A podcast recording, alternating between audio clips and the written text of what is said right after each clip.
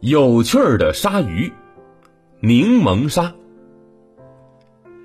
一说起鲨鱼，相信呢很多的小朋友啊，第一时间就会想起电影当中那可怕的大白鲨。它那锋利的牙齿、飞快的速度，令很多海洋动物闻风丧胆。确实，一旦被鲨鱼盯上了，这小命可就难保了。不过呢，在自然界当中，其实还生活着很多种类的鲨鱼，比如说。有个可爱名字的柠檬鲨，可以说它们是世界上最有趣的鲨鱼之一。之所以叫做柠檬鲨，那是因为它们的身上啊淡淡的棕黄色，这个颜色跟柠檬很相似。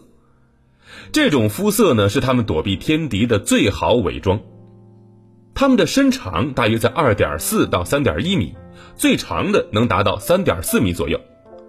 它们的头相当于其他的鲨鱼来说更为扁平，而最有意思的是它们的鳍，第一个背鳍长在胸鳍的后面，并且和第二个背鳍几乎一样大。这样的结构啊，在鲨鱼当中可以说是很少见到的。跟其他的鲨鱼一样，柠檬鲨的头部装备有电感受器，被称为劳伦氏胡腹。而通过这个精密结构，柠檬鲨能够感测到猎物所产生的微弱电流。其实，实际上，所有活着的生物都会产生生物电，只是一般都十分微弱，我们是无法察觉到。鲨鱼呢，正是凭借着这样一个超能力，它们能够在黑暗的海底或者是夜间进行捕食。柠檬鲨就是一个夜猫子，它们习惯在夜间捕食。它们特别喜欢跟踪一些动作缓慢的猎物，比如说鹰鸽鱼和钻嘴鱼，因为这样捕食起来会更加省力。柠檬鲨和其他的鲨鱼不一样的地方啊，还不止这些，它们不仅可以生活在海里，有的时候还会前往河口。不过，柠檬鲨并不会在河流当中游太远，因为它们的身体已经适应了海水的高盐度。对河流淡水的适应能力啊是十分有限的。柠檬鲨的育儿方式也是多种多样的，它们可以像普通的鱼类那样通过产卵来生下宝宝，也可以在母亲身体里将卵孵化，甚至会像人类那样通过胎盘为宝宝输送营养的方式生存。每当到了快生宝宝的时候，柠檬鲨妈妈就会游回自己出生的地方。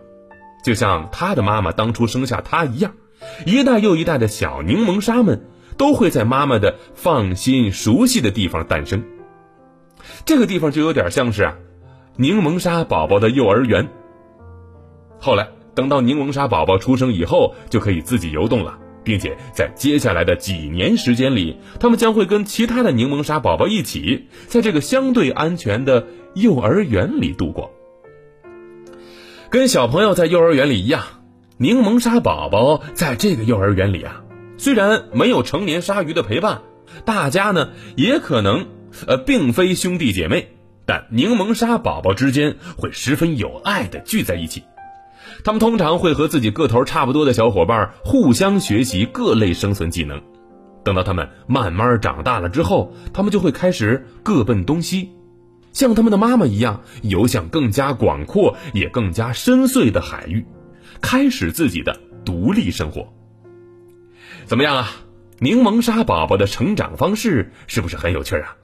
哎，小朋友们在学校里是不是也像他们一样团结友爱呢？